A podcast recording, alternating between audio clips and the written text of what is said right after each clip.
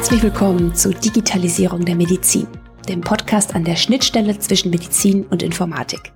Ich bin Johanna Bowman. 2019 gab es laut einer Bitkom-Studie im gesamten IT-Bereich mehr als 100.000 unbesetzte Stellen.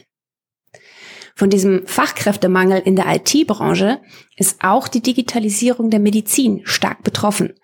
Denn um IT-gestützte Methoden für Diagnosen und Therapien nutzen zu können, braucht man Expertinnen und Experten, wie zum Beispiel MedizininformatikerInnen, die entsprechende Tools entwickeln können und bereitstellen können. Aber gleichzeitig werden auch Ärzte und Ärztinnen gebraucht, die digitale Kompetenzen besitzen, um IT-Systeme für eine verbesserte Patientenversorgung zu nutzen. Die Digitalisierung, die verändert die Arbeit in der medizinischen Forschung und in der Klinik und deswegen verändern sich eben die Anforderungen an die Medizinerinnen und Mediziner. Sie müssen im Alltag jetzt mit neuen Tools und Techniken umgehen können. Das heißt, es muss einiges getan werden, um mehr IT-Fachkräfte für ein digitales Gesundheitswesen auszubilden. Und genau an der Stelle setzt die Arbeitsgruppe HiMed Lehre mit dem Namen HiMed Education an. In der AG werden an verschiedenen Hochschulstandorten digitale Lernmodule entwickelt, vorwiegend im Bereich Medizininformatik, aber auch für die Humanmedizin. Die Module, die sollen das bestehende Lehrangebot ergänzen. Sie sollen unter Universitäten austauschbar sein und sie sollen auch bereits ausgebildeten Ärztinnen und Ärzten zur Weiterbildung zugänglich sein. Wie das funktioniert, darauf gucken wir in dieser Episode. Und zwar zusammen mit Professor Dr. Dagmar Kräfting. Sie war schon mal im Podcast zu hören, nämlich in der Folge Digitalisierung im Kampf gegen die Corona-Pandemie. Dagmar Kräfting hat Physik studiert und an der Georg August Universität Göttingen promoviert. Sie leitet das Institut für medizinische Informatik der Universitätsmedizin Göttingen. Da entwickelt sie zusammen mit etwa 50 Mitarbeiterinnen und Mitarbeitern IT-Lösungen für das Datenmanagement in der medizinischen Forschung. Heute geht's aber um ihre Rolle als Leiterin der AG Lehre im Heimat-Projekt. Bevor ich aber mit ihr spreche, schauen wir uns erst nochmal an, worauf es bei der Ausbildung von medizinischen Fachkräften für das digitalisierte Gesundheitswesen eigentlich ankommt. Also wie ist da der Stand im Medizinstudium? Welche Kompetenzen im Bereich der Digitalisierung werden bereits vermittelt, welche vielleicht noch nicht?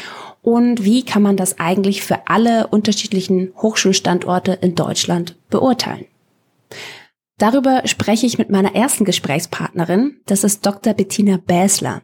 Sie hat an der Rheinischen Friedrich-Wilhelms-Universität Bonn Medizin studiert und ist heute Oberärztin am Universitätsspital Zürich.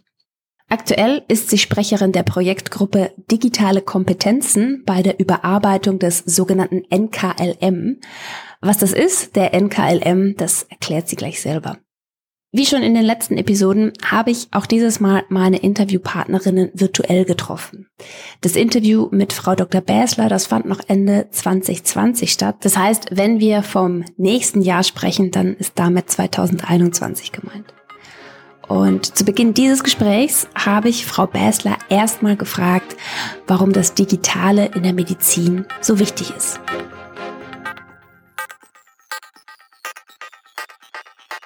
Weil das unsere Zukunft ist. Also da, ob wir das wollen oder nicht, das ist eine Entwicklung, die wir nicht mehr aufhalten werden und auch gar nicht sollten, weil ich da sehr viel Positives drin sehe.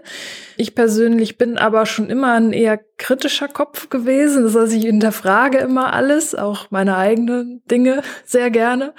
Und hinter diesem Hintergrund habe ich immer so ein bisschen die Sorge gehabt, dass viele einfach da so blind hinterherrennen und viel gesprochen wird, wo wenig Wissen dahinter ist oder wenig so richtig durchgeblickt wird.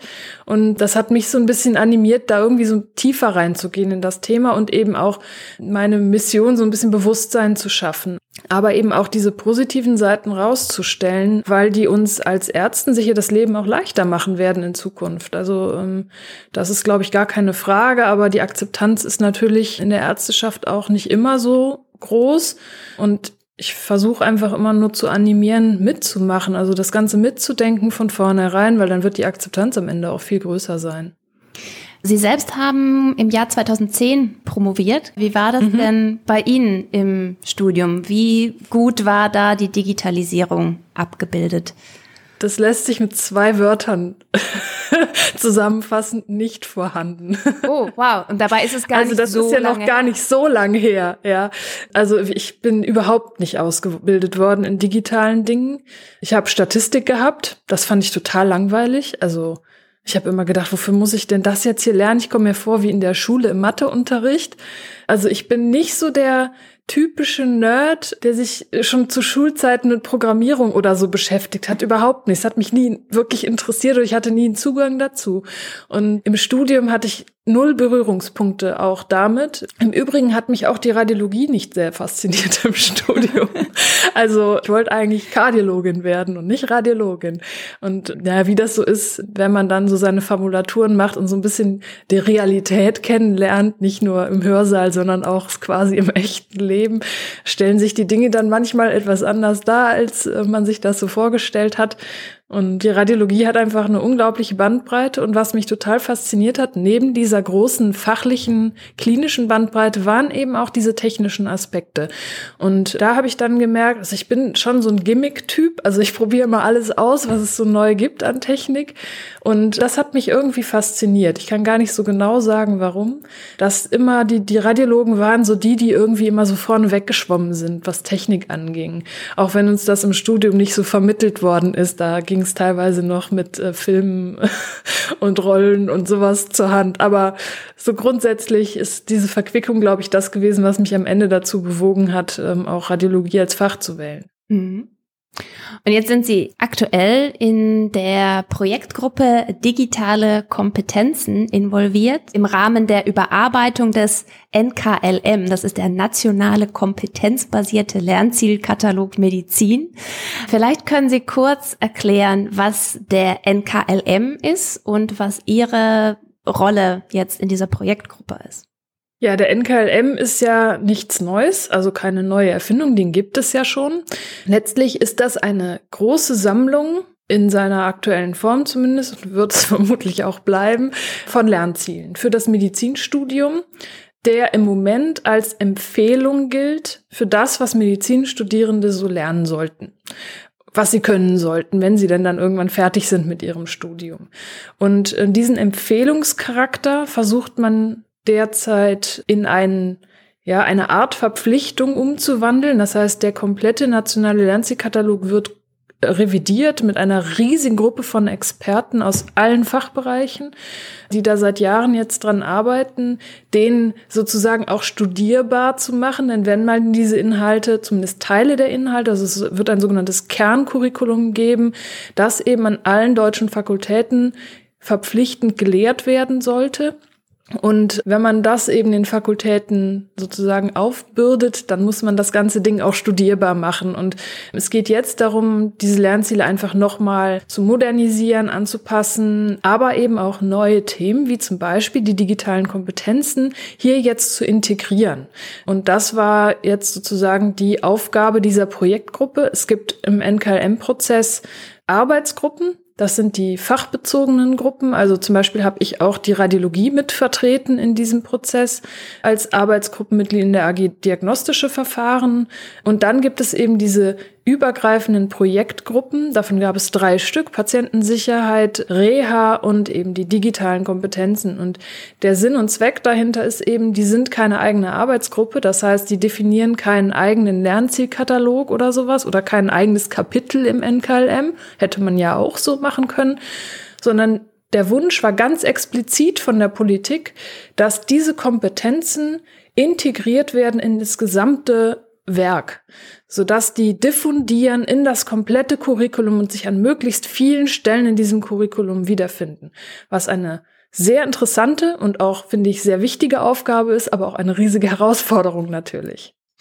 Und wie, wie sieht denn da so die Arbeit und auch so der Zeitplan aus? Derzeit, das muss man ja immer mit Vorsicht genießen, also die Informationen überschlagen sich da manchmal auch. Natürlich aufgrund der Corona-Pandemie äh, gibt es da immer mal wieder Änderungen im Zeitplan.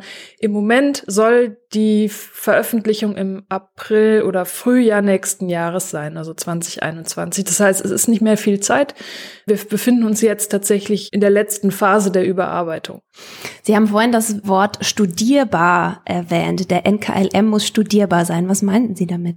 Das Problem an NKLM ist, dass das ein wirklich Werk mit, ich hab's nicht ganz im Kopf, also über 3000 Lernzielen ist. Und das ist kaum studierbar, weil also wie, wie soll man das machen? Das ist einfach so unfassbar viel. Einfach aus ähm, Zeitgründen sind, sozusagen im Rahmen eines Medizinstudiums. Ja, genau. Okay. Ja. Mhm. Also einfach, dass es in, im Rahmen des ja eh schon sehr langen Medizinstudiums unglaublich viel ist. Natürlich ist da sehr viel Fachpolitik auch dahinter. Das merkt man natürlich auch in diesem Verfahren immer wieder, dass dann auch gerade kleinere Fachbereiche da die absurdesten Vorstellungen von haben, was jetzt Studierende so können müssen. Das heißt, es ist ja häufig das Problem, Problem, wenn man so ein bisschen etwas weiter weg ist auch schon von dem, was man als Studierender so gemacht hat, dass, dass da Weiterbildung und Studium durcheinander laufen irgendwann und man die Weiterbildungsinhalte versucht ins Studium zu packen, weil man natürlich sein Fach auch profilieren will. Also das sind natürlich so gewisse Interessenskonflikte, die da auch eine Rolle spielen. Und das führt dann dazu, dass dieser Katalog halt einfach riesengroß wird. Und es war ein Ziel, den zusammenzudampfen, das aber nicht wirklich gelungen, muss ich ganz fairerweise sagen. Ja, ich, ich stelle mir das auch gar nicht so einfach vor. Also Sie sind ja dann sozusagen Beraterin, die zu den einzelnen Fachbereichen irgendwie dazustößt und Input gibt, aber ja auch um vielleicht Platz kämpfen muss. Ich meine eben genau, so ein, so ein äh, Studium hat, weiß ich nicht, so und so viele Stunden, Semesterwochenstunden. Wie haben Sie das so empfunden? Also müssen Sie noch argumentieren, warum jetzt digitale Inhalte in so ein Curriculum rein müssen?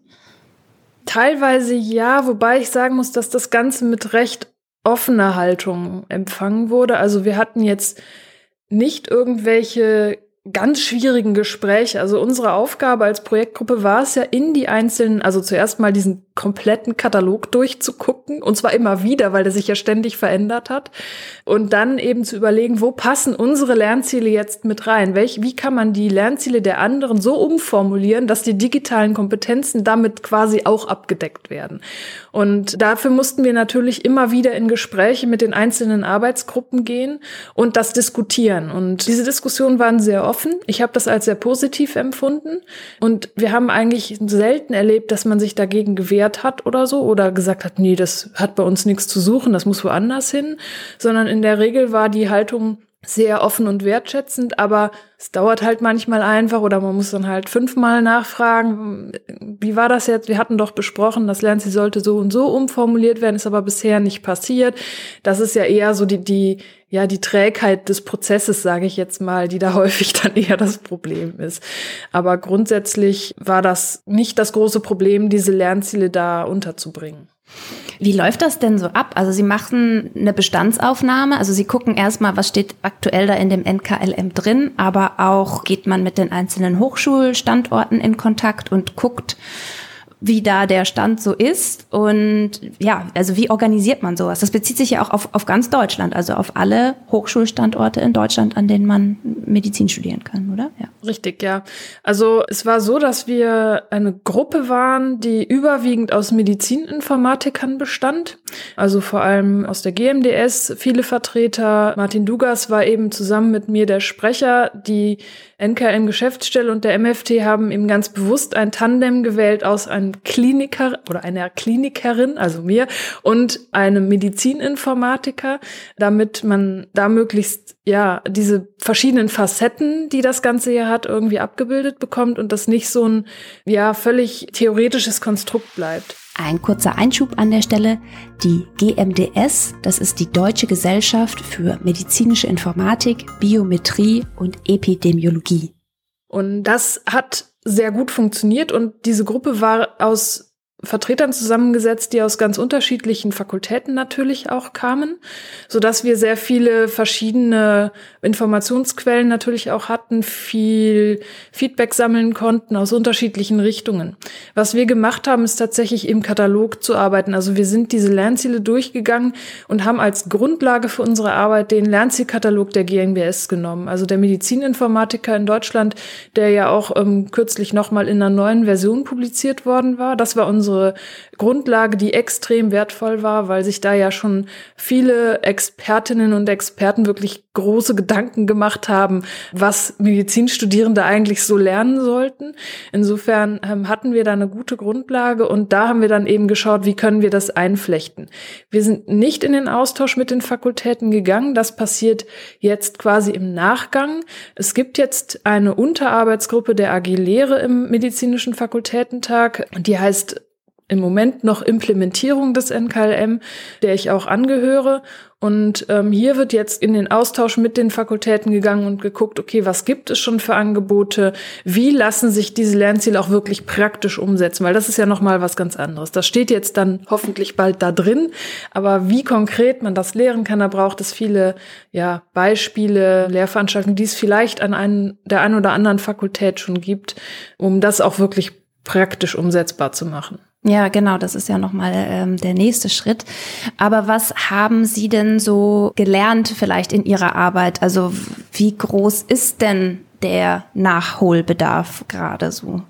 Der ist riesig. Also ich fand das sehr interessant. Wir haben ja auch sehr intensiv mit den Studierenden zusammengearbeitet. Also der BVMD war ja mit sehr vielen Vertretern beteiligt in diesem Prozess, was ich sehr gut fand und sehr positiv.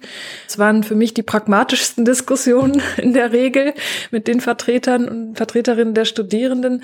Und die haben immer wieder betont, wie groß der Bedarf ist. Also sie wollen das lernen. Sie wollen, dass das im Medizinstudium vermittelt wird. Kurze Ergänzung, die BVMD ist die Bundesvertretung der Medizinstudierenden in Deutschland. Und auf der anderen Seite gab es dann natürlich auch Vertreterinnen und Vertreter aus teilweise vorklinischen Fächern, teilweise klinischen Fächern, die damit auch so ein Stück weit überfordert sind, weil sie sagen, ja, ich kann das so selber nicht. Wie soll ich das denn lehren? Wer soll denn das eigentlich lehren? Und diese Diskussionen, also wir hatten einen, es gab ja viele Veranstaltungen, immer wieder Treffen, wo dann gemeinsam in Gruppen gearbeitet wurde. Und eine dieser Veranstaltungen stand eben unter dem Thema digitale Kompetenzen wo wir dann sehr intensiv uns mit dem Thema auseinandergesetzt haben, auch im großen Plenum das diskutiert haben. Und da merkte man einfach so diese Zerrissenheit, also dieses, die, auch die Angst ein Stück weit davor. Da haben wir dann demnächst nur noch Medizininformatiker, die dann unsere Lehre machen? Oder wie soll ich als Kliniker jetzt dieses Thema, das ich selber nicht beigebracht bekommen habe und mit, wo ich vielleicht auch nicht die Zeit habe, mich jetzt so intensiv mit zu beschäftigen, den Studierenden beibringen? Und da muss man sich eben überlegen, wie man das macht. Ja, was, was wäre denn dann so die Antwort auf die Frage, wie das aussehen könnte? Also ich kann da vielleicht mit einem Beispiel antworten. Ich habe mir darüber natürlich auch Gedanken gemacht, weil ich das auch aus meinem eigenen Fach immer wieder gehört habe. Ja, aber wir haben ja selber keine Ahnung. Also keine Ahnung ist, glaube ich, jetzt in der Radiologie auch ein bisschen untertrieben, beziehungsweise übertrieben. Aber ich habe zum Beispiel das Gefühl gehabt, wenn es ums Thema künstliche Intelligenz und Machine Learning und diesen ganzen Themenbereich geht, da reden immer ganz viele Leute mit, die eigentlich nicht so richtig wissen, worüber sie reden. Und habe mich mit einem Kollegen, Daniel Pinto dos Santos, zusammengetan und eine Webinarserie ins Leben gerufen, die unter dem Dach der Deutschen Röntgengesellschaft dann stattgefunden hat, ähm, fast zwei Jahre lang, wo wir hands-on von Radiologen für Radiologen so die Grundlagen der Statistik erstmal nochmal aufgewärmt haben, dann wirklich hands-on programmiert haben. Also wir haben versucht, so ein bisschen beizubringen, was steckt eigentlich hinter dem Computer und wie geht das überhaupt mit dem Programmieren? Einfach um so eine gemeinsame Gesprächsbasis auch zu schaffen. Zum einen zwischen den, sagen wir mal, eher IT-Fächern, also den Technikern und den Ärzten, weil da gibt es große Gesprächshürden häufig, die reden immer so ein bisschen aneinander vorbei, aber auch zum Beispiel zwischen Radiologe und Industrie. Und das ist recht gut angekommen. Also es ist auch gut angenommen worden. Wir hatten so eine stetige Zuhörerschaft, die uns da begleitet hat über diese ganze Zeit. Und haben sehr positives Feedback bekommen. Ich glaube, solche Initiativen bräuchte es eigentlich von Leuten, die so, ja, in, in vielleicht so einer Twitter-Stellung sind, dass sie beides können, also klinische Medizin, aber auch diesen informatischen Background oder zumindest das Interesse haben. Die Medizininformatik ist da ein ganz wichtiger Partner natürlich auch. Und dann so Angebote zu schaffen, die ja im Sinne von Fortbildung für Ärzte angeboten werden. Ja, also ein echter Umbruch eigentlich, der da jetzt stattfindet, vielleicht auch mit ein bisschen Verspätung und der auch, äh, es klingt nach einer, nach einer Kraftanstrengung für so manche MedizinerInnen, sich da drauf einzulassen. Was denken Sie denn, wie wird sich der Beruf des Arztes, der Ärztin in den nächsten Jahren jetzt auch verändern? Also ich glaube, wir stecken schon mittendrin in dieser Veränderung und bemerken sie gar nicht so richtig. Das geht so ganz fließend und unbemerkt teilweise auch. Es poppen überall plötzlich neue Applikationen auf. AI, also künstliche Intelligenz, ist ein Riesenthema. Ähm, man hat das bei Kongressen ganz extrem gemerkt. Jetzt zumindest in der Radiologie von heute auf morgen, von einem Jahr auf das nächste war plötzlich alles voll davon mit solchen neuen Applikationen, Software, was auch immer die alles können sollen. Der Anwendungsbereich ist ja riesig. Wir werden diese Dinge auf jeden Fall in der Klinik sehen. Es gibt sie schon in der Klinik in vielfältiger Hinsicht, also auch in verschiedensten Fächern. Natürlich sind die bildgebenden Fächer und damit meine ich nicht ausschließlich die Radiologie, sondern zum Beispiel auch Fächer wie die Augenheilkunde, wie die Pathologie, also überall da, wo, wo mit irgendeiner Art von Bildern gearbeitet wird, diagnostisch, prognostisch, wie auch immer. Dort sehen wir diese ähm, Applikationen jetzt nach und nach. Dieses Thema, dass man Angst davor hat, ersetzt zu werden von einer Maschine, das ist ja ein großes Thema gewesen, vor allem in den letzten Jahren hat 2016 war es, glaube ich, angefangen als Jeff Hinton, einer der Vorreiter der, der künstlichen Intelligenz, postuliert hat, dass äh, man keine Radiologen mehr ausbilden sollte, weil die eh in fünf Jahren überflüssig sein werden. Ja, und das hat für eine Riesenaufregung gesorgt natürlich. Und ähm, inzwischen hat er sich selber revidiert und gesagt, nein, nein, da hat er ein bisschen übers Ziel hinausgeschossen, sondern inzwischen ist man eher der Meinung, dass dies unterstützende Verfahren sein werden. Und deshalb mag ich persönlich den Begriff Artificial Intelligence auch überhaupt nicht, denn diese Systeme sind überhaupt gar nicht intelligent. Das muss man ja auch einfach mal sagen. Also jetzt kann man anfangen, das philosophisch zu diskutieren. Was ist überhaupt Intelligenz und wie merke ich, dass eine Maschine intelligent ist? Aber das sind alles sogenannte Narrow AIs. Das heißt, die sind besonders gut darin, einen bestimmten Task zu verrichten. Aber die können gar nicht generalisieren auf verschiedene Tasks, das, was wir als Menschen und als Mediziner den ganzen Tag tun. Da sind wir noch lange nicht, wenn das überhaupt jemals kommen wird. Das muss man ganz klar sagen. Und deshalb würde ich den Begriff Augmented Intelligence bevorzugen, weil das eigentlich genau das beschreibt, was wir wollen, was uns hilft und was auch möglich ist, nämlich dass wir unterstützende Systeme haben, die uns ermöglichen, auch den Radiologen wieder mehr Arzt zu sein. Also wieder mehr das zu tun, wofür wir eigentlich ausgebildet worden sind und nicht den ganzen Tag vorm Rechner zu hängen und irgendwelche Befunde runter zu diktieren. Denn im Zweifel können solche Systeme uns wirklich auf vielfältigste Art und Weise unterstützen und in der Radiologie eben noch in ganz anderen Bereichen, wie zum Beispiel der Bildrekonstruktion, auch im Patientenworkflow, also gar nicht nur in der Diagnostik oder in der Befundung. Es ist aber auch so, dass selbst die sprechende Medizin davor nicht gefeit ist. Das muss man ganz klar sagen. Also auch da sehen wir solche Entwicklungen. Ähm, man analysiere den Twitter oder was auch immer für ein Account, Facebook von mir aus und stelle eine Diagnose hinsichtlich der psychischen Gesundheit. Sowas ist schon möglich. Also da muss man nicht denken, dass das nur die ich sag mal, technikaffinen Fächer sind, die da sich jetzt anders oder in eine andere Richtung entwickeln werden. Aber also man, man, man schmunzelt da so ein bisschen drüber, dass der Beruf des Radiologen, der Radiologin obsolet werden könnte oder so, aber das sehen Sie auf jeden Fall nicht so und ist auch bei nachkommenden Generationen jetzt nicht die Frage. Doch, Also ich bekomme diese Frage tatsächlich und nicht nur ich, sondern ich habe das von einigen gehört, dass sie immer wieder E-Mails von Studierenden bekommen, ob sie noch Radiologie wählen mhm. als Fach. Also diese Diskussion, die ist in so einer breiten Masse geführt worden und hat ist auch wirklich in die normalen Medien diffundiert, also hat sich nicht nur in der Fachpresse vorgetragen und man hört das auch immer wieder von Kollegen anderer Fachrichtungen, die da jetzt vielleicht auch nicht so tief drinstecken. Also das ist das, was hängen geblieben ist. Die Radiologen sind eh bald überflüssig. Und dagegen muss man eben angehen. Man muss das versuchen, auf ja, eine vernünftige Art und Weise zu erklären, dass es einfach nicht die Realität ist und dass wir ja andere Dinge tun, als einfach nur irgendwelche Kringel in Bilder zu malen, eine Zahl zu notieren. Das ist ja was ganz anderes, was wir machen. Wir integrieren Informationen aus den verschiedensten Kanälen wir haben extrem breites klinisches Wissen und müssen mit verschiedensten Informationsquellen sozusagen umgehen. Und das wird eine Maschine so schnell nicht können.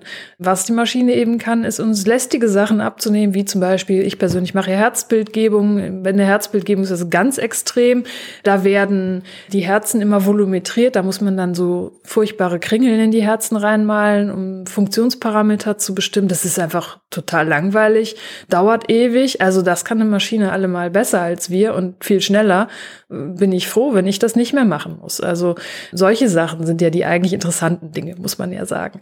Nichtsdestotrotz, also wir haben tatsächlich eine eigene Studie auch gemacht, wo wir mal unter Medizinstudierenden gefragt haben, wie, ist denn das Angstlevel so?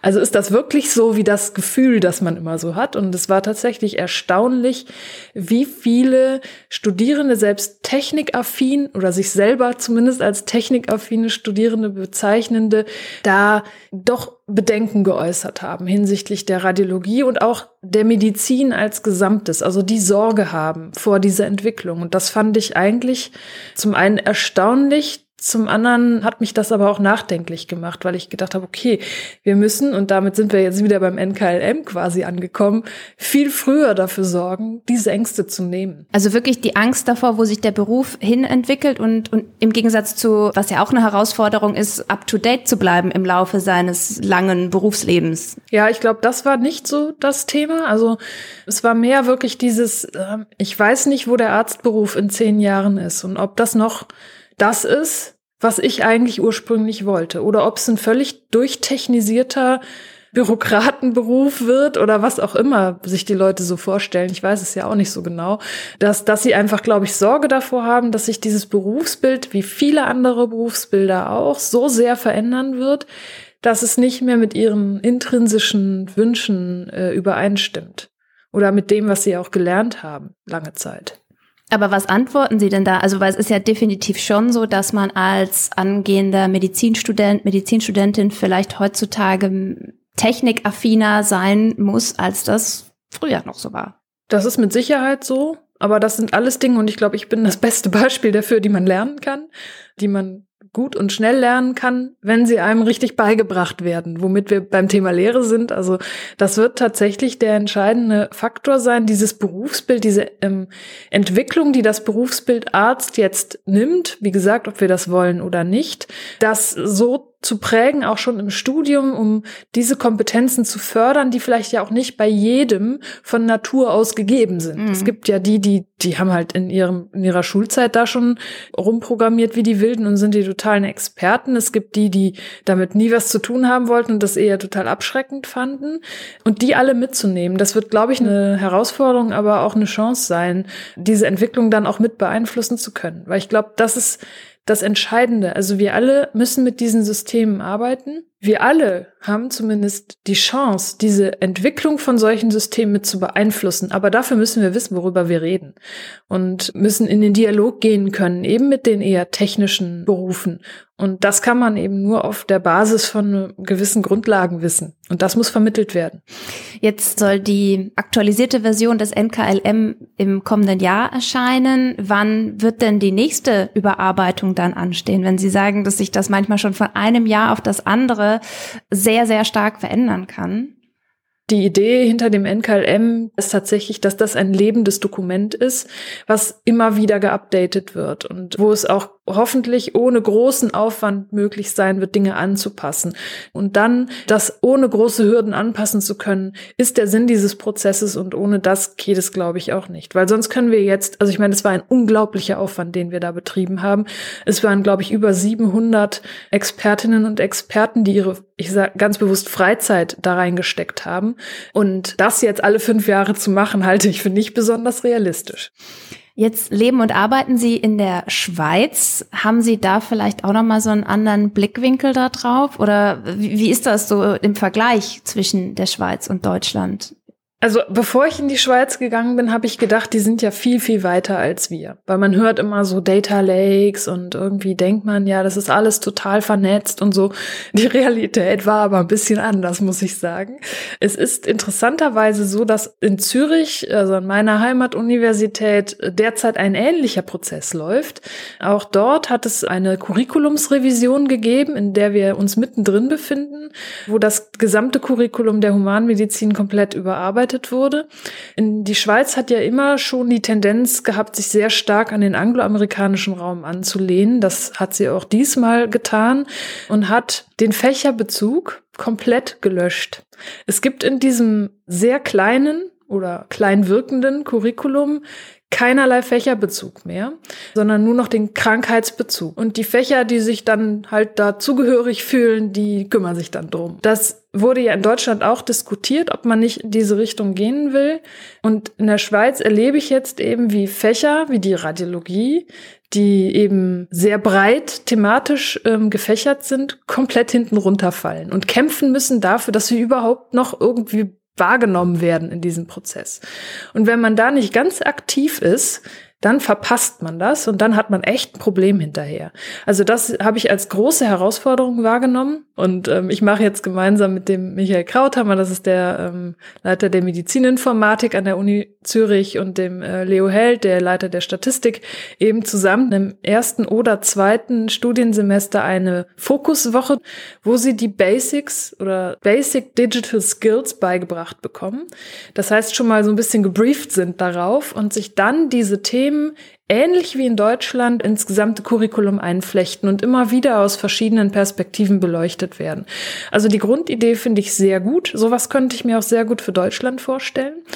Was auch noch ein spannendes Thema ist, ist die Digital Society Initiative, die es in Zürich gibt, die aber schweizweit agiert, wo die Universität Zürich ein einwöchiges ja, Schwerpunktprogramm, wie so ein, also Sie nennen das Studium Digitale. Wir kennen das ja alle, das Studium Generale, da ist es ein Studium Digitale für alle Fachrichtungen, die so dann vor Studienbeginn zum Beispiel, also das macht jede Fakultät unterschiedlich und jede Fakultät kann das auch unterschiedlich umsetzen und nutzen, aber es gibt eben diese Videoformate, auch Praktika, alles digital natürlich, die dann alle Studierenden einmal durchlaufen und die wir zum Beispiel auch nutzen können für die Medizinstudierenden. Das ist also nicht fachbezogen, sondern wirklich so sehr general ausgerichtet. Da geht es dann um so Dinge wie, was sind eigentlich Daten und wie geht man mit Daten um, wie bereitet man die auf, über auch Machine Learning, künstliche Intelligenz, dann Themen wie Computer Vision, teilweise rechtliche, ethische Aspekte. Also das ist, deckt so die komplette Bandbreite einmal ab, dass man zumindest so eine grobe Idee davon bekommt, mit was man es da vielleicht mehr oder weniger je nach Studienfach zu tun bekommt. Das finde ich eine sehr gute Idee und sowas wäre für Deutschland sicher auch ein interessantes Vorbild. Also da gibt es schon, wie gesagt, so gewisse Unterschiede, ähm, wie schnell die Sachen auch angepackt werden, wie viel Ressourcen da auch reinfließen. Das ist ja auch immer eine Ressourcenfrage, das muss man ganz mhm. klar sagen. Ich finde es halt total interessant, parallel in diesen beiden Prozessen drin zu stecken, weil man sich immer das Beste aus beiden Welten am Ende zusammensuchen kann. Die Schweizer profitieren genauso sehr von meiner Erfahrung im NKLM, weil ich ich eben Erfahrung damit habe, diese digitalen Kompetenzen in, in Curricula einzuflechten. Da haben die eben gar keine Erfahrung mit und waren da ganz froh, dann jemanden zu haben, der da schon mal das erlebt hat oder versucht hat. Jetzt haben wir schon ganz schön viele Aspekte dazu gehört, warum auch Medizinerinnen und Mediziner digitale Kompetenzen brauchen. Klar ist, der Bedarf ist groß, diese digitalen Themen in die Lehre zu bringen. Und es ist wichtig, dafür auch Ressourcen zu schaffen.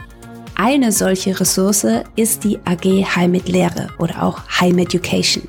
Und damit kommen wir jetzt zu meinem zweiten Gast in dieser Episode, der Leiterin der AG, Professor Dr. Dagmar Kräfting. Frau Professor Dr. Kräfting, Sie leiten High Education, also die Heimat AG Lehre. Wie ist es denn eigentlich dazu gekommen? Also warum ist Ihnen das Thema Digitalisierung und Lehre mhm. so wichtig? Gab es da vielleicht sogar ein einschneidendes Erlebnis, sei es in Ihrem Studium oder vielleicht in Ihrer Arbeit? Also ich glaube nicht jetzt so ein, so ein Schlüsselerlebnis, aber ich denke, wir sehen ja in der, also ich komme ja gar nicht selber direkt aus der medizinischen Informatik, habe mal ursprünglich Physik studiert und habe dann 2004 am Institut für medizinische Informatik angefangen.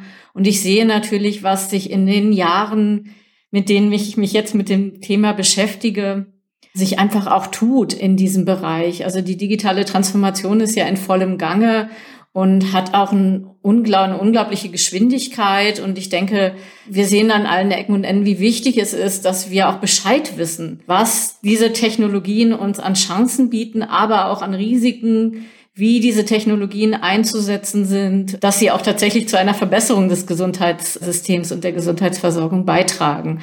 Und deswegen halte ich halt die Lehre hier für, für absolut essentiell. Wir haben nicht nur jetzt in der medizinischen Informatik, sondern allgemein in der Informatik ja einen großen Fachkräftemangel.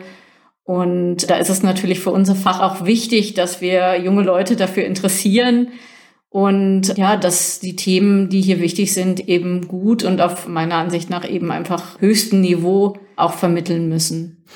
Vielleicht können Sie noch mal überhaupt erklären, was High Education mhm. ist? Welche Ziele verfolgen Sie oder, oder was ist das Konzept dahinter? Mhm.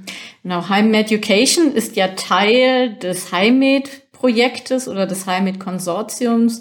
Und das wiederum ist ja Teil der Medizininformatik-Initiative.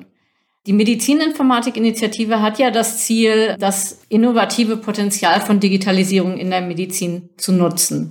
Das ist ja sozusagen das Gesamtziel der Medizininformatik und im Prinzip ist unser Ziel das gleiche, diese digitalen Potenziale zu heben und zu nutzen in der Medizin, zu einer besseren Gesundheitsversorgung beizutragen. Wir machen das aber nicht eben wie, sage ich mal, große Teile der Medizininformatik-Initiative oder der Projekte über technische Lösungen, die Entwicklung von Infrastruktur, sondern eben die Entwicklung von Kompetenzen, die ich benötige, damit ich diese Potenziale dann auch entsprechend heben kann. Also wir entwickeln Module zu medizininformatischen Themen im Rahmen erstmal medizininformatischer Curricula oder sagen wir mal medizininformatische Themen in Studiengängen, die direkt Medizininformatik sind oder auch verwandte Studiengänge. Das können auch angewandte Informatik sein, Wirtschaftsinformatik, Medizintechnik, also eher in den, sage ich mal, technisch-informatorisch orientierten Studiengängen. Das ist aber nicht unsere ausschließliche Zielgruppe. Das ist jetzt, das äh, liegt auch ein bisschen an unserer Herkunft und weil wir hier natürlich einen, einen, einen, hohen Druck haben, eben entsprechend Fachkräfte auch auszubilden. Nichtsdestotrotz sehen wir aber im Projekt genauso die Wichtigkeit, dass alle Akteure, Akteurinnen, die in der digitalen Transformation, in der sozusagen Digitalisierung der Gesundheit eine Rolle spielen, mit den Systemen umgehen müssen, mit ja neuen Verfahren arbeiten müssen, das Ganze in ihren äh, medizinischen Workflow einbauen müssen, dass diese Personen natürlich mindestens genauso die Kompetenzen aufbauen müssen, um damit gute Gesundheitsversorgung machen zu können. Also können die Module auch genutzt werden, so in der Idee einer Fort- oder Weiterbildung für dann nicht mehr Studierende? Ganz genau. Das ist die Idee dabei. Also wir sehen ja, wie, wie schnell die Technologien sich ändern. Also wenn ich mir heute die Medizininformatik-Vorlesungen angucke von 2004, da kann man ja klar die Grundlagen natürlich noch nutzen. Aber bei vielen würde man dann doch sagen, na ja, das ist, hört sich ja das an. Das ist schon lange her. Ja. Und genau. das sehen wir ja. Das ist, glaube ich, generell ja ein Trend. Der Begriff lebenslanges Lernen, der ist auch manchmal so ein bisschen, hm, nee, wird nicht so gerne benutzt. Aber ich denke, das ist schon realistisch. Es verändert sich eben sehr viel durch die Digitalisierung und in einem in einer sehr, sehr äh, hohen Geschwindigkeit, die Einflüsse auf unser gesamtes Leben, auf die Gesundheit, aber auch auf die gesellschaftlichen Prozesse hat. Wie kann ich mir das denn so ganz praktisch vorstellen? Also das heißt, Sie unterscheiden da so ein bisschen. Zum einen eben die Studierenden und dann eben die nicht mehr Studierenden, dann schon in der Versorgung oder Forschung tätigen MedizinerInnen. Aber wie werden denn diese Module entwickelt und bereitgestellt? Ähm, das ist ein ganz wichtiger Punkt. Wie können wir diese Lehrmodule so schon konzipieren und auch entwickeln, dass wir verschiedene, sage ich mal, Interessen und verschiedene Niveaus auch von Tiefe über dieses Fach abdecken können. Das ist natürlich völlig klar, einem, jemand, der täglich damit umgehen muss, sage ich mal, ne, der oder eine Person, die entscheiden muss, was sagt mir jetzt dieser Messwert, der aus einem klinischen Entscheidungsunterstützungssystem kommt der braucht eine andere Tiefe, sage ich mal, an technischem Verständnis als jetzt eine Person, die das entwickelt. Nichtsdestotrotz ist es beides im Themenfeld medizinische oder Entscheidungsunterstützung. Und unser Ziel ist es, das funktioniert natürlich auch nicht hundertprozentig, ist völlig klar, die Lehreinheiten gleich so aufzubauen, dass man eben kleinere, abgeschlossene Lehreinheiten zu einzelnen Themen hat, die man dann je nach Zielgruppe auch ein Stück weit anders kombinieren kann, noch mit weiteren Lehrmaterialien ergänzen kann, so dass man hier auch eine Wiederverwendbarkeit der Lehreinheiten hat. Und wo und wie werden die Inhalte erarbeitet, konzipiert? Also ich glaube, High Education setzt sich zusammen aus zwölf Universitäten und Hochschulen. Ja. Sind das ja an den jeweiligen Standorten Menschen oder wie kann man mhm. sich das so praktisch ja. vorstellen? Ja, das passiert durch die Personen, die auch äh, bisher schon Lehre gemacht haben in diesem Themengebiet. Das heißt, die Professoren, Professorinnen, Dozenten, Dozentinnen an den verschiedenen Hochschulen, in den verschiedenen Studiengängen, Medizininformatik, Medizintechnik, die jetzt sozusagen teilweise neue Lehrveranstaltungen natürlich machen zu hochaktuellen Themen, die aber dann auch eingebunden sind in die Curricula der jeweiligen Hochschule. Das heißt eben zum einen sind die Module dann vor Ort verfügbar, aber eben auch im Austausch unter den zwölf Hochschulen sind es, glaube ich, oder mhm. ist es sogar offen für deutschlandweit sozusagen? Ja, das ist so ein Stufenkonzept. Insgesamt ist ja die aktuelle Phase der Medizininformatikförderung drei Jahre. Das heißt, wir haben natürlich erstmal angefangen, lokal diese äh, Lehrmodule anzubieten und auch zu testen und sind jetzt genau in der Phase, wo wir das öffnen für die anderen Partnerhochschulen Grundsätzlich ist es aber auch ähm, Praxis und möglich, dass da auch jetzt schon andere daran teilnehmen. Und generell hatten wir ja vorher schon auch schon drüber geredet, soll das natürlich geöffnet werden, auch für weitere Interessierte. Das ist aber gar nicht so einfach, wie sich das vielleicht anhört. Also die, die Vernetzung auf Lehreebene ist gar nicht so trivial, weil die organisatorischen Prozesse, wir wissen ja alle, das ist Ländersache, an jeder Hochschule auch unterschiedlich sind. Die Rahmenbedingungen sind unterschiedlich, die Hochschulgesetze sind unterschiedlich. Und dazu kommt natürlich, dass jede Hochschule auch ihr eigenes IT, ihr eigene IT hat. Und das ist an der Stelle tatsächlich auch ein bisschen vergleichbar mit der Vernetzung der Daten in den Universitätskliniken. Wir versuchen also die Studierenden zu vernetzen und die Lehreinheiten, die digitalen Lehreinheiten. Und das ist genauso komplex und schwierig. Und den Bereich adressieren wir tatsächlich auch. Wir bilden, machen sozusagen auch digitale Vernetzung für digitale Inhalte. Ich glaube, aktuell das Wintersemester 2021 ist jetzt das erste, wo diese Vernetzung jetzt mhm. gerade stattfindet. Wie läuft das so? Haben Sie so ein bisschen Feedback oder mhm. kann man das noch gar nicht sagen? Doch, das läuft ganz gut. Wir haben also viel Mühe auch da reingesteckt, das in die verschiedenen Curricula schon einzubinden. Also das eine ist ja das rein technische. Ich kann mich da anmelden und ich kann diesen Kurs besuchen. Das ist noch relativ gut möglich. Man kriegt dann meistens einen Gastaccount. Das ist gar nicht so unüblich. Es gibt ja an vielen Unis auch Gasthörerschaften oder Nebenhörerschaften. Aber wenn ich das tatsächlich an meiner Heimat Hochschule anerkannt kriegen will. Das ist dann eben komplizierter. Das heißt, da muss ich das ein versuchen, in mein Curriculum einzubinden. Wir zum Beispiel an der Uni Göttingen haben gesagt, dass ein bestimmtes Wahlpflichtfach, da können eben Kurse aus High Education für angerechnet werden. Also das ist viel Arbeit, weil man natürlich mit vielen Gremien äh, reden muss, aber ich glaube, da sind wir wirklich auf einem guten Weg und das läuft, glaube ich, auch sehr gut. Also auch der Austausch, das heißt, die Teilnahme von Studierenden an anderen Standorten ist, was ich mitgekriegt habe, bisher schon, wird schon sehr gut angenommen. Also ja, Sie sagten, das klingt so einfach. Ich finde, das klingt gar nicht einfach, wenn man sich das vorstellt, wenn man ne, auch selber vielleicht studiert hat und man weiß, wie schwierig sowas manchmal schon an einem Hochschulstandort sein kann, irgendwelche Credits anerkannt zu bekommen. Das ist das eine. Das andere ist, ich stelle es mir aber auch inhaltlich ein bisschen schwierig vor. Also dass diese Module werden sozusagen unabhängig konzipiert, aber trotzdem soll ja irgendwie alles auch so aus einem Guss sein, dass, dass das so eine vielleicht eine eigene Handschrift hat von einem. Das ist jetzt ein High Education Education-Modul oder ist das gar kein Problem? Das ist eine interessante Frage. Also was wir schon äh, versuchen auch, dass das didaktische Konzept einheitlich ist. Aber für uns ist auch immer ganz wichtig, das ist nicht das Zentrum des Ganzen. Und wir haben ja auch an einer Hochschule oft ganz unterschiedliche Lehrveranstaltungen mit unterschiedlichen Dozenten, Dozentinnen und die leben eben auch gerade von der Vielfalt. Ich glaube, das ist schon auch ganz wichtig, also wenn man hochschuldidaktische Kurse besucht, dann sagen einem da die Leiterin dieser Kurse auch immer, ja, ganz wichtig ist eben auch wirklich die didaktische Vielfalt.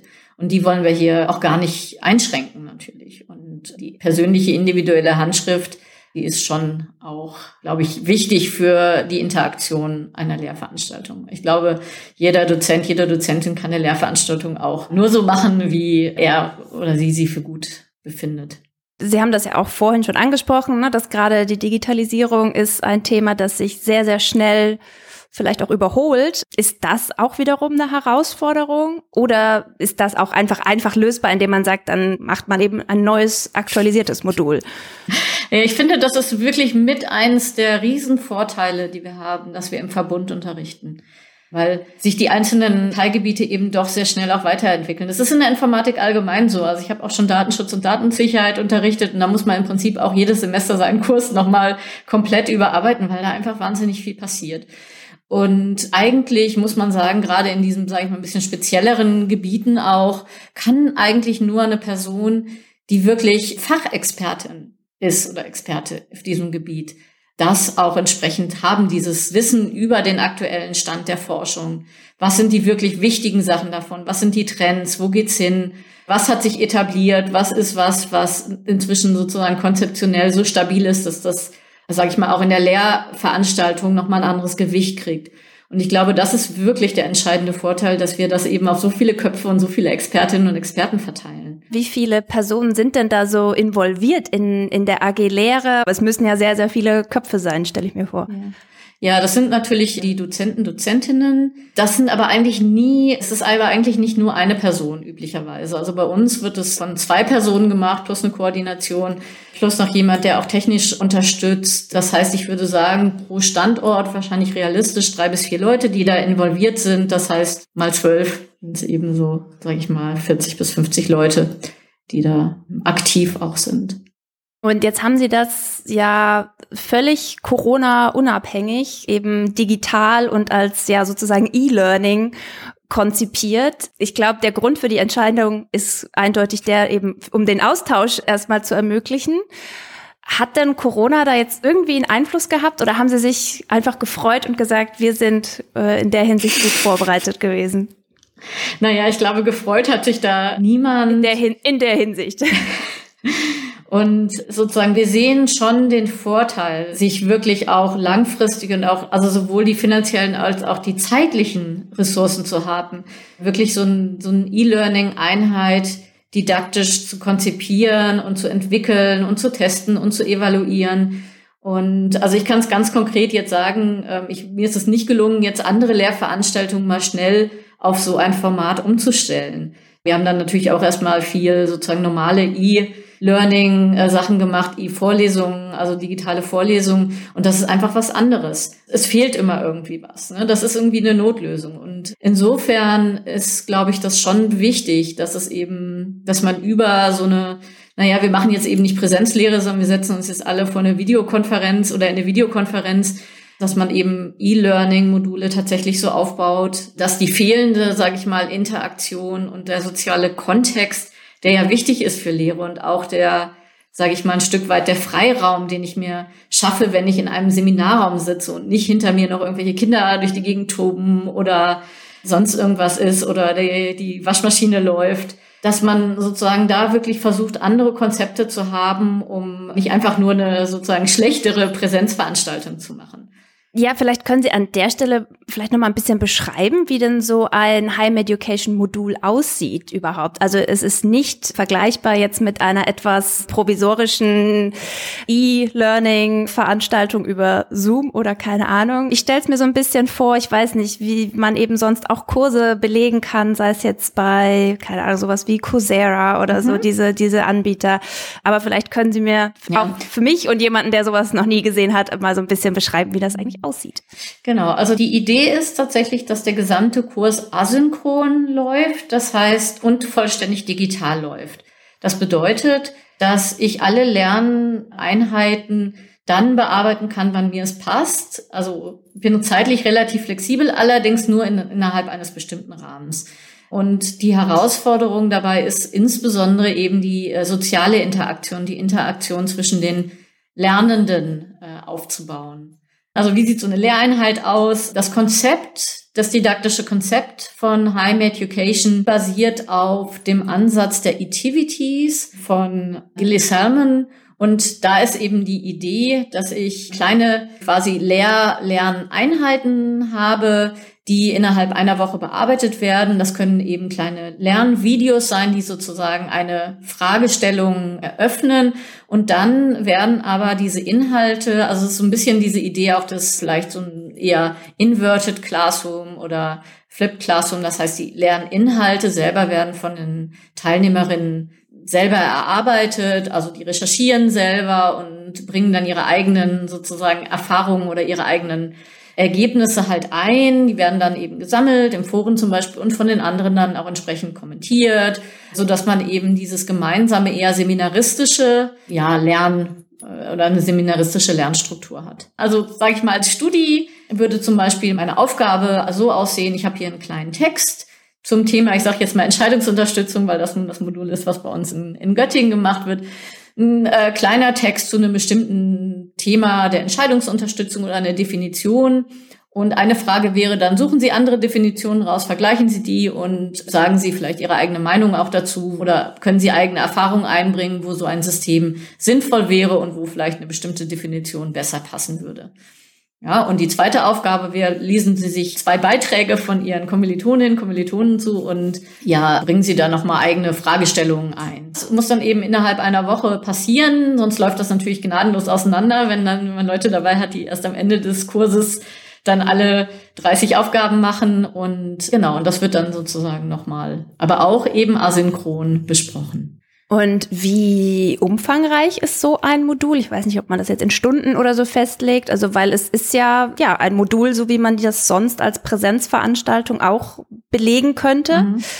Also vermutlich recht umfangreich, oder? Ja, genau. Das ist tatsächlich auch so kalkuliert. Also ein üblicher Kurs im High Education Curriculum hat sechs Credits.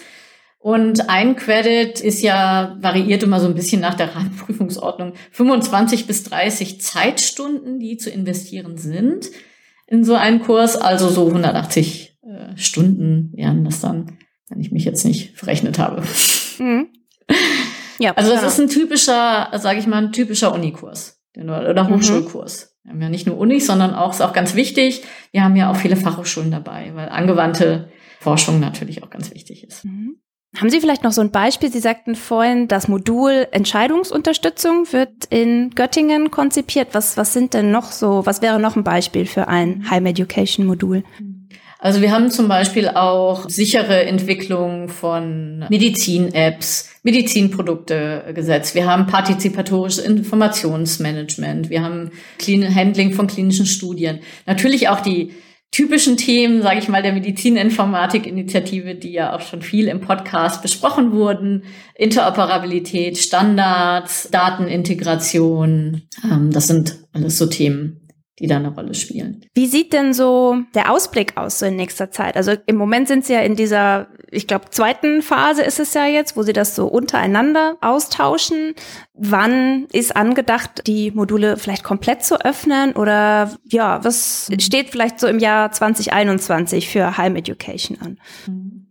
Genau, das ist sicher die weitere Öffnung. Was für uns eben auch gerade ein wichtiges Thema ist, wie kriegen wir das Ganze nachhaltig betrieben? Wir sind ja im Moment in der Projektförderung und wir sehen halt schon den großen Wert eines solchen Lehreverbundes. Der ist meiner Ansicht nach oder meiner Kenntnis nach auch wirklich einzigartig in dieser Form. Und das ist natürlich ein wichtiges Thema für uns. Wie können wir das so nachhaltig auf die, sozusagen auf die Spur bringen? Was für technische Voraussetzungen brauchen wir? Aber insbesondere natürlich auch organisatorische. Dann sicher die Frage nach Zertifikaten, also mal abgesehen eben von den Studierenden, die dann ihren Kurs anerkannt kriegen. Dann werden wir sicher gucken müssen, inwieweit die Kurse eben angepasst werden müssen oder auch ein Stück weit nochmal stärker modularisiert für die verschiedenen Zielgruppen. Da haben wir, freue ich mich natürlich auch, dass wir hier in Göttingen mit dem Gesundheitscampus eigentlich wirklich Glück haben, weil hier viele Gesundheitsberufe auch unterrichtet werden wo wir, glaube ich, da in den Bereich auch nochmal stärker gehen können. Und dann auch entsprechend natürlich Fort-Weiterbildung. Wie passt das auch in die Fort- und Weiterbildungskonzepte der einzelnen Hochschulen? Das sind, glaube ich, so wichtige Fragen, die wir jetzt in, in, der nächsten Zeit adressieren werden. Haben Sie irgendwelche, abgesehen davon, Wünsche so zu dem Thema digitale Lehre, was vielleicht hm, noch besser laufen könnte? Also ich bin wirklich ein großer Fan der Grundidee auch der Medizininformatik-Initiative, sozusagen Sachen zu teilen, ja, da Daten zu teilen, interoperabel zu machen. Und ich wünsche mir eigentlich schon, dass es uns noch mehr gelingt, eigentlich mit auch den anderen Konsortien und mit weiteren Akteuren wirklich Lehrmaterialien auch auszutauschen und äh, zur Verfügung zu stellen und so wirklich die, im Prinzip die beste Lehre anbieten zu können, die es gibt. Das war eine neue Episode von Digitalisierung der Medizin. Wir haben von Dr. Bettina Bäsler und Professor Dr. Dagmar Kräfting gehört, wie wichtig die Digitalisierung der Medizin auch in der Ausbildung von medizinischen und IT-Fachkräften ist und welchen Beitrag High Education dazu leistet. Vielen Dank an dieser Stelle noch einmal an die beiden und vielen Dank an euch fürs Zuhören. Weitere Infos zu dem Thema findet ihr auf digitalisierungdermedizin.de. Digitalisierung der Medizin ist eine Produktion von Haus 1 im Rahmen des Projektes HiMed. Am Mikrofon war Johanna Bowman, Redaktion Katrin Rönecke, Schnitt und Musik Oliver Kraus.